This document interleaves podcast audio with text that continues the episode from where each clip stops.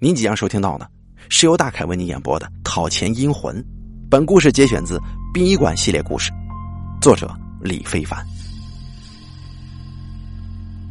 这天晚上，我做了一个奇怪的梦，我梦见自己走在一条幽静的小路上，不知道从哪儿突然冒出一个古怪的黑衣老头子。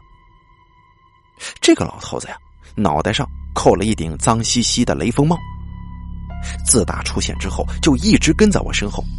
我走，他也走；我停，他也停。我很纳闷呢，这老头是不是痴呆症了？于是我转身问他：“我说大爷，你老跟着我干什么呀？”那老头低着头，因为帽子的遮挡，我根本就看不见他的脸。好一会儿，他才颤颤巍巍的说出几个字来。钱，钱。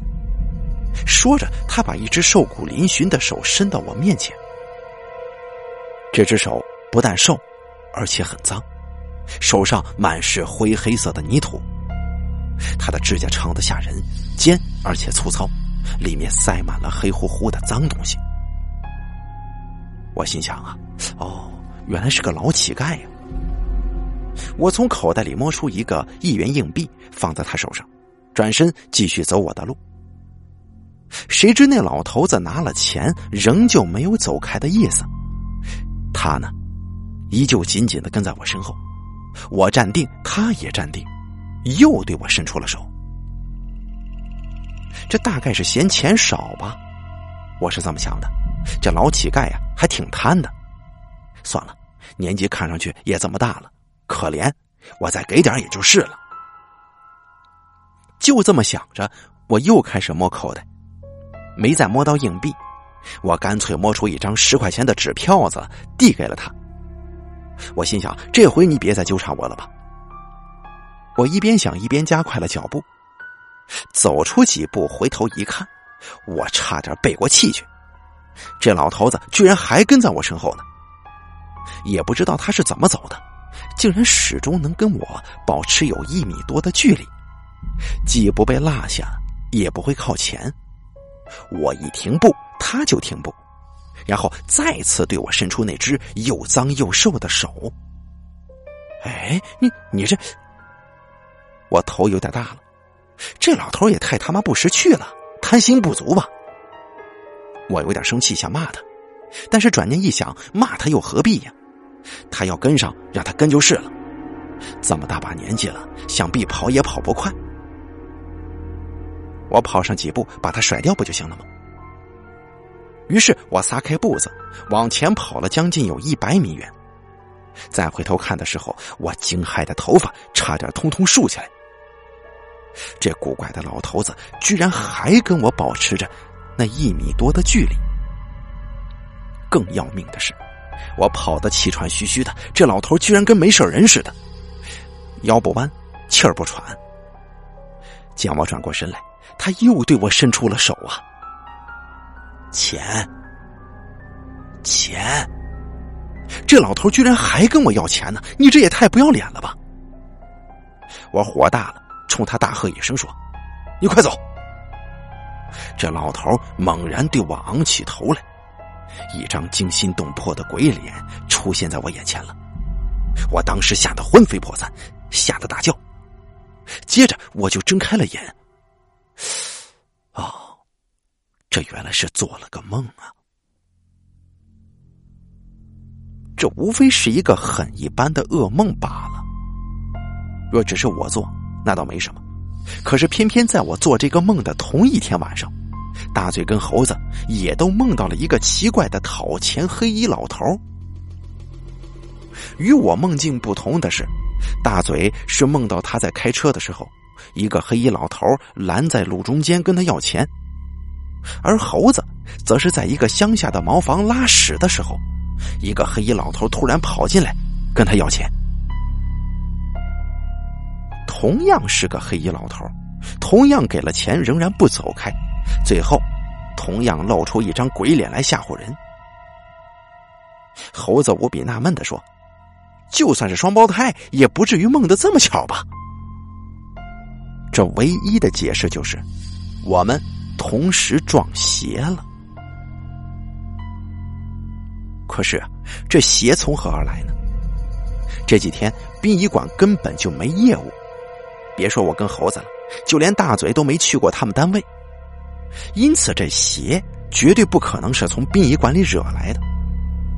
那么，这邪究竟是从哪里惹到的呢？这一下子还是三个人同时中招，难不成这鬼撞多了，身上就沾了鬼味儿？这走街上，那鬼哭着喊着的也得沾上来吗？三个人瞪着眼睛想了又想，我猜测道：“，是不是去找野坟的时候惹上的？”大嘴一拍巴掌说道：“哎，十有八九啊！这几天呢，咱就去那地方了。”猴子想了想，出了个馊主意。我说：“那老头子不就是来要钱的吗？要不这样，咱们呢带足那个纸钱，去歪县那条路上，咱看见野坟就烧，总能烧对吧？横竖不就那一段路吗？那老头子收了钱，估计就不会再纠缠咱们了。”大嘴啪的一声拍了猴子的脑袋一下，说道：“切，要烧你去烧，他妈老子没这功夫。”我同意大嘴的话，对猴子说：“没错，猴子，你去烧吧。”猴子当时就急了，起来骂了一声：“我操！你们这是干什么？”三个人闷头在房间里想了一个来小时，憋得龇牙咧嘴，狗屁也没憋出来。最后，大嘴叹了口气说：“哎呀，这想来想去的，好像只有猴子那个笨办法能够有用。可是这……”猴子打断了大嘴，笑着说：“怎么样？我就说吧，我这方法呀，指定能行。”大嘴瞪了他一眼，骂道：“妈的，老子还没说完呢！可是你说的这个办法根本就行不通啊！一路烧，回头这事儿没解决，反而又烧出什么新麻烦来了，那可怎么办呢？”猴子重重的吐了口气，背着手躲到床前，一屁股压上去，不说话了。晚饭吃的索然无味，三个人心事重重。晚饭后回到房间，相顾无言。不一会儿，刘俊来了，得知我们三个人同时中招，他笑了。猴子白了他一眼，指着刘俊跟我们说：“你们看，这就是人民警察。人民呐，现在有困难了，他不帮忙解决，反倒引以为乐。这警察呀，真他妈缺德。”大嘴闻言点了点头，说：“哼，是可忍，孰不可忍。”刘俊仍旧笑了笑，说：“哎呀，我们只负责抓人，可不负责抓鬼呀。”猴子说：“你没看见香港电影里演的吗？人家香港警察既抓人也抓鬼呢。”刘俊反驳道：“那不止港片呢，电影里的大陆警察也是既抓人也抓鬼呀。”什么？有这样的电影吗？你告诉我，我怎么从来没看过呀？眼看两个人扯皮的没完了，大嘴说：“行了行了，说点正经的吧。这都他妈七点多了，今天晚上怎么办呢？咱们是睡还是不睡啊？睡了，那老头子来还是不来呢？万一他妈又来了，咱们该怎么办呢？哎呀，怎么办？怎么办？凉拌呗！”猴子有气无力的回应。大嘴弹了个烟头过去，猴子没躲开，被烟头砸中，慌的在身上乱扑腾，一阵鬼叫。不过后来呢，我想了一个不算办法的办法。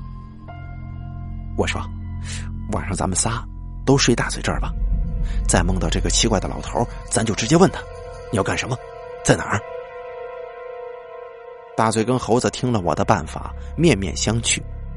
突然，猴子的眼睛一亮，说道：“哎，我觉得这样更妥当。咱们三个人呢，选出一个人来睡觉，剩下的两个忍着不睡。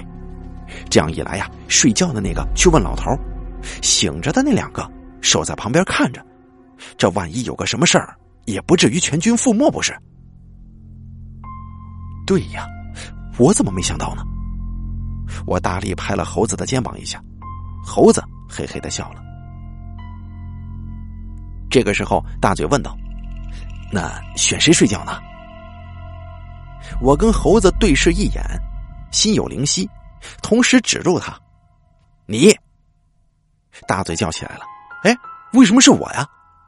我说道：“行了，大嘴啊，咱们仨就你大嘴睡眠质量最好了，每回睡觉你都是倒下就能睡，比猪还猪呢。论体格子也是你最棒，比牛还牛。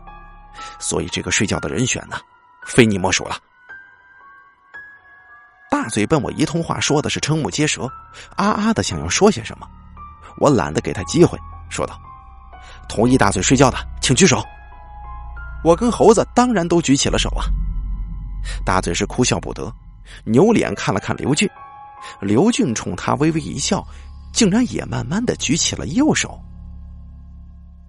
猴子笑着说：“哈，三比一，就大嘴你了，赶紧的洗洗滚床上睡觉去。”大嘴耍起赖来，不行不行，这他妈不公平，绝对不行。然后我问他：“那你说怎么才公平啊？”大嘴挤了挤眉头，说道：“咱抓阄吧，搞四张，哦不，搞三张字条，其中一张上面写上睡觉，另外两张啊啥也不写，咱们三个人抓，谁抓到睡觉的谁就睡。”见我跟猴子没说话，大嘴又说道。这样才公平吧？要不然打死我也不睡。我想了想，对猴子说：“行，抓就抓吧，依他了。”猴子点了点头，算是同意了。为了公平起见，字条就由刘俊来写，然后揉成纸团给我们三个人抓。在他写字条的时候，我们三个人都背过身去。这期间，猴子贼溜溜的想要偷看。被我跟大嘴发现，各揍了他一拳。纸团弄好之后，我们三个用手心手背跟剪刀石头布分出了抓阄的顺序。我第一，大嘴第二，猴子第三。结果第二的大嘴很不幸的抓到了睡觉的这张字条。大嘴非常郁闷呐，猴子笑得都快抽气儿了，对大嘴说。哎呀，你赶紧的睡睡觉去吧。大嘴瞪了猴子一眼，抓过手机举在猴子面前：“睡你个头啊！你看看现在才几点呢？”“哦啊，还早啊，才八点多呀。”刘俊提议打牌，我们三个都没兴趣。四个人干坐了一会儿，九点左右，刘俊走了，剩下我们三个大眼瞪小眼。大嘴轻轻的咳嗽了两声，说道：“哎呀，这个样子要睡着比较困难呢。”猴子说：“要不搞点酒给你喝喝吗？”大嘴说：“我一个人喝哪有意思呀？咱一起喝呗。”“不行不行，要喝你们两个喝，我哪能喝呀？我一杯啤酒就醉了。”大嘴敲了敲桌子说：“凡子，你这就不够意思了。你看兄弟我为了你跟猴子。”孤身那个呃呃呃，孤身什么来着？孤身犯险，赴汤蹈火，舍生取义。这不临去之前也该用杯酒给我兄弟践践行吧？你说什么？舍生取义？我操！不至于这么严重吧？行了，你他妈少啰嗦，喝还是不喝呀？一句话。啊行行行，那我多少喝点吧。我是说不过他，这才够兄弟嘛。猴子，拿酒来。喊出最后三个字的时候，大嘴显得豪气万分。大嘴的这个屋子里面，除了垃圾多，就是烟酒多了。猴子跑到放酒的墙角，随便抽出一瓶白酒，砰的一声拍在了桌子上。大嘴找出三个杯子，开了酒，咕咚咕咚的全给倒满了。我拿过酒瓶子一看，哟，四十六度的，我啧舌了。我还没喝呢，这就醉了。结果他妈的我真醉了，不仅是我呀，大嘴跟猴子也都醉了。所谓计划赶不上变化，大概就是如此吧。众人都醉了，最高兴的莫过于大嘴了。难怪这小子酒量一般，今天晚上喝起来却这么高调，居心叵测呀。我记不得自己是什么时候睡过去的，只记得醒来的时候天已经大亮。我感觉头疼的厉害，用力拍了拍前额。我猛然惊觉，昨天晚上我似乎一夜无梦啊！猴子跟大嘴还没醒，两个人横在大床上，相对而呼。我走过去，将两个人分别拍醒。大嘴揉着眼睛犯迷糊，猴子如同触电一般的坐了起来，左右猛看了几下，叫道：“哎，救命啊！”我照着他的脸上给他来了一下，我说道：“就你个头啊！你醒过来没有啊？”猴子用力的眨了眨眼，看着我，又看看大嘴，又叫起来了：“我操！那个老头子又他妈来了！”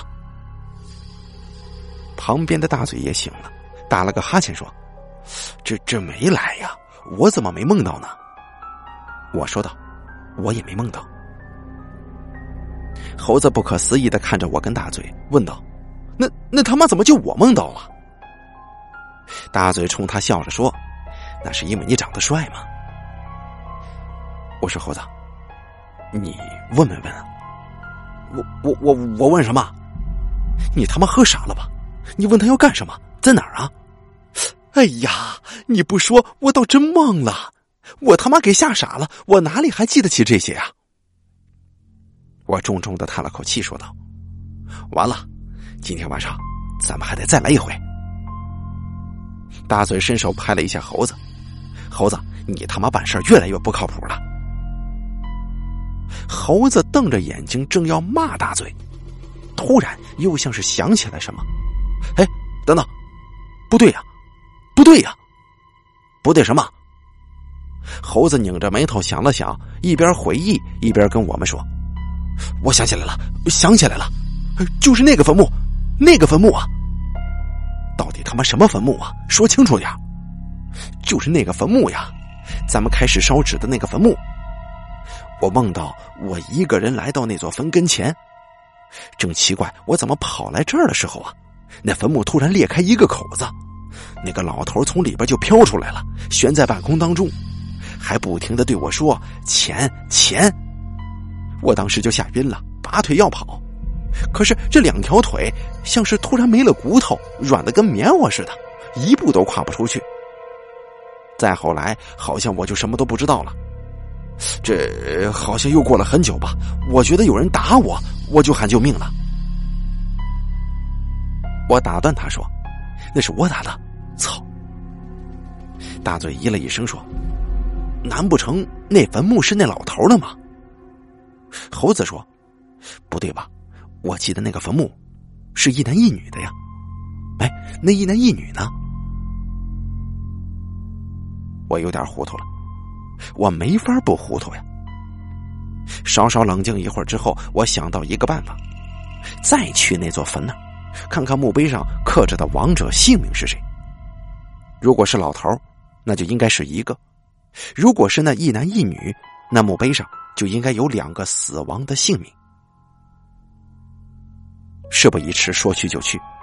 三个人飞快的洗漱完，胡乱的吃了点早饭，跳上车，往歪线的那条路就去了。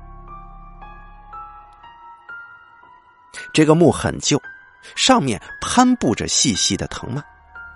三个人一起动手清理掉藤蔓，墓碑上的刻字仍旧清晰可辨。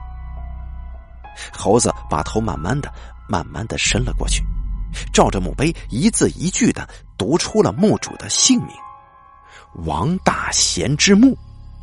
哎，这只有一个呀！猴子瞪大双眼，惊骇万分的看着我跟大嘴。这么说来，那梦中的黑衣老头就埋在这座坟墓里呀！三个人互相看了一会儿，感觉心惊肉跳。不约而同的往后退了几步，猴子结结巴巴的说：“是是那个老……”这句话没说完，他又大叫起来：“那那一男一女又是怎么回事啊？”谁他妈知道怎么回事啊？我跟大嘴摇了摇头，这一切实在是太诡异了。回到镇上，三个人讨论半天。最后得出一个大家都能够接受的结论，就是我们呢根本认错了鬼。我们误以为这座坟是那一男一女的坟，岂料这真正的墓主人王大贤，也就是那个黑衣老头，他收了我们烧的祭品。这老鬼呀，怕是一直都没有人给他烧钱吧？好不容易被我们误打误撞的给他烧了一回，这老鬼啊，收礼收上瘾了，就这么着缠上了我们。难怪前天晚上在梦里，我给他钱，他总是收不够。我给他的是活人用的，他压根就用不上。他要的是烧给死人的那种纸钱跟元宝啊！想到这儿，我骤然起了一身的鸡皮疙瘩，头皮阵阵发麻。大嘴说：“那老鬼既然要钱，就好说，不就是烧纸吗？咱哥几个再去一趟。”把纸钱元宝带的多多的，给那个老鬼烧个够，这不就结了吗？这听上去非常有道理。可是，在我们再次烧完祭品后的第三天，那该死的老鬼又出现了。更要命的是，老鬼这回啊，连梦都懒得拖了，来的直截了当。这事儿啊，发生在值夜班的时候。我们三个人正盘腿坐在床上看电视，看得起劲儿。突然呢，电视机一下子没信号了，满屏的都是雪花点儿大嘴以为这破电视出了问题，上前左调右调。突然，从电视机里传来一阵类似杂乱的电波声，就跟收音机里传出来的动静一样。突然呢，大嘴的身体剧烈的抖了一下。调电视的右手飞快的缩回来了。猴子问他：“大嘴啊，你怎么了？”大嘴像是傻了，看着我跟猴子，又看看电视，然后再看看自己的右手。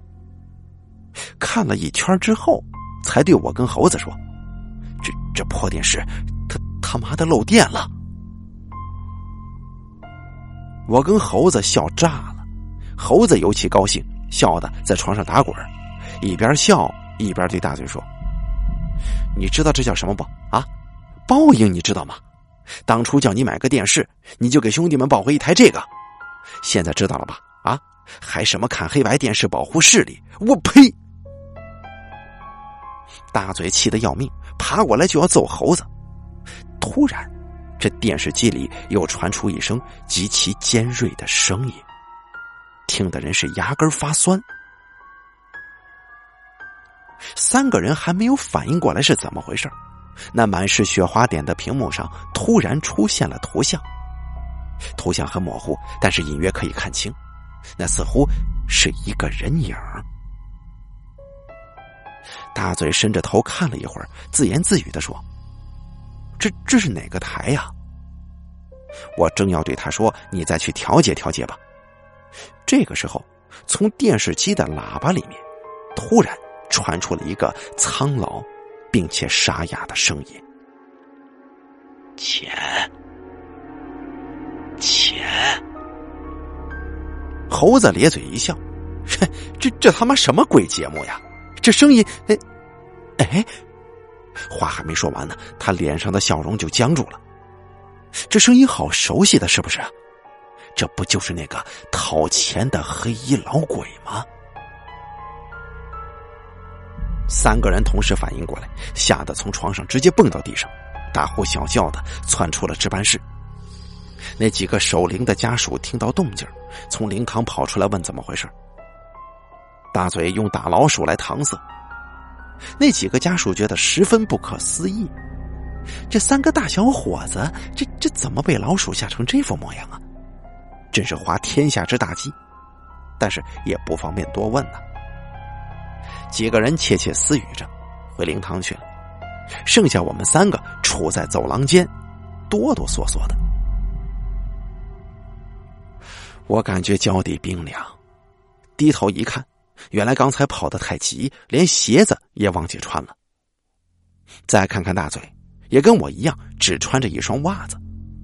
倒是猴子在匆忙之中还不忘穿鞋，只是好像……哎，他妈的，这臭猴子居然一只脚穿着我的鞋子，另一只脚穿的是大嘴的，而且还全他妈是右脚的。我突然觉得好笑啊，忍不住弯了弯嘴角。被猴子看见了，他不可思议的看着我说：“哎，凡子，你神经没问题吧？这你都笑得出来呀？你心理素质什么时候变得这么好啊？”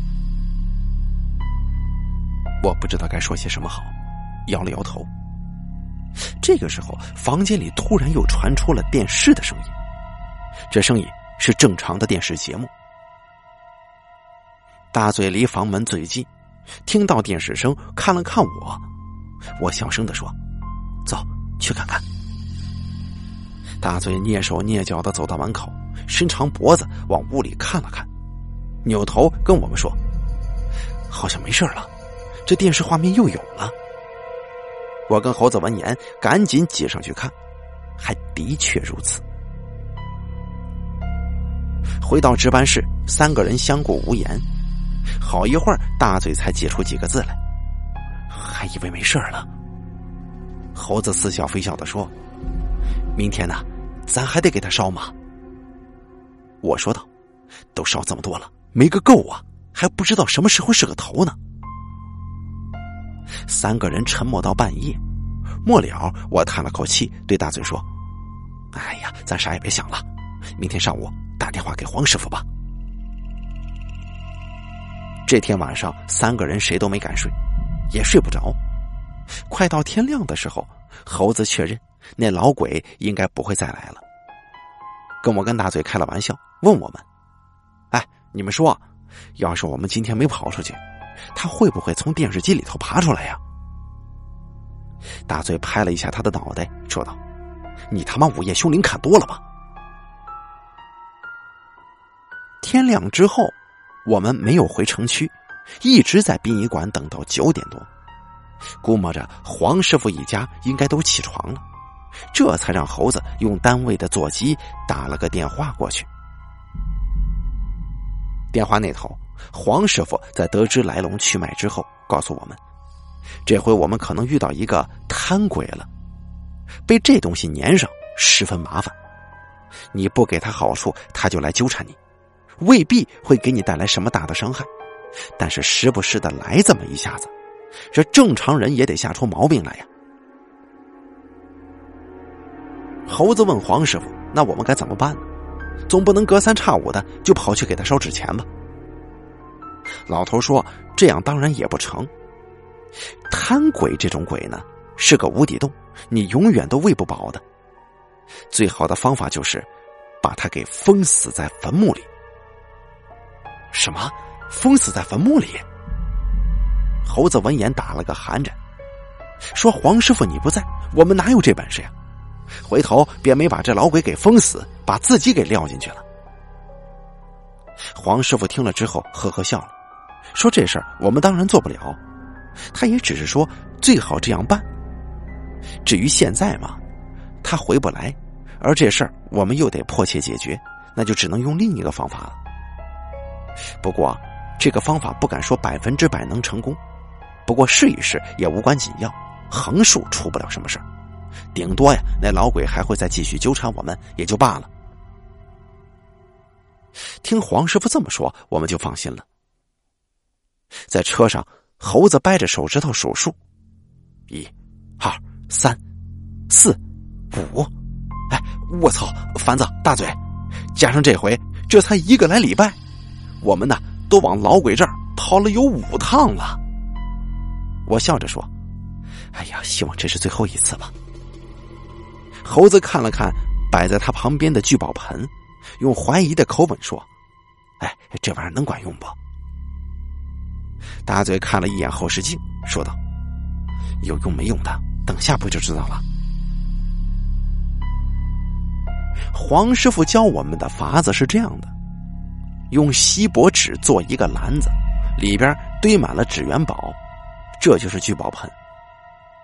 我们带着这个聚宝盆去老鬼的坟前给他烧掉。在烧完聚宝盆之后，务必要先点上一支香。等香一会儿之后，就倒插在老鬼的坟头那边。这个举动的意思是告诉那个老鬼：“我送了份大礼给你，但这是最后一回。如果给脸不要，继续纠缠的话，那您呢，也就别怪我们不客气了。当然了，这倒插香的意思是黄师傅事后告诉我们的。要是他之前就告诉我们了，没他在，借我们一百个熊胆也不敢这样去公然挑衅这只老鬼呀。猴子说：“这简直就是老虎嘴上拔毛嘛！”后来我们跟黄师傅谈及此事，得知这倒插香的意思之后，回头想想啊，都后怕的很。猴子埋怨黄师傅说：“你这老头啊，太不够意思了。”这么冒险的事要我们自己去做，幸亏那老鬼是个纸老虎，被我们给吓唬住了。要是碰到一个凶的，那我们兄弟三个现在哪里还能坐在这儿跟黄师傅您聊天啊？黄师傅听了之后哈哈笑了，说：“既然是他要我们去做，那么就敢担保我们绝对没事所谓贪鬼嘛，就一个字儿。”贪，夺人害命的恶事，他们是从来也不会做，一吓唬就跑。这退一万步来说吧，即便是没镇住他，他顶多再继续纠缠我们，接着讨钱而已，出不了什么大事大嘴听了之后挠挠头，问黄师傅：“黄师傅，为啥当时不直接告诉我们呢？”黄师傅笑了，说：“当时就告诉我们几个。”我们还敢照做吗？猴子咧着嘴笑着说：“当然敢呢！你敢个屁！”黄师傅这样说：“这老头还是真的了解我们的。”好了，闭一关系列故事之《讨钱阴魂》演播完毕，感谢您的收听。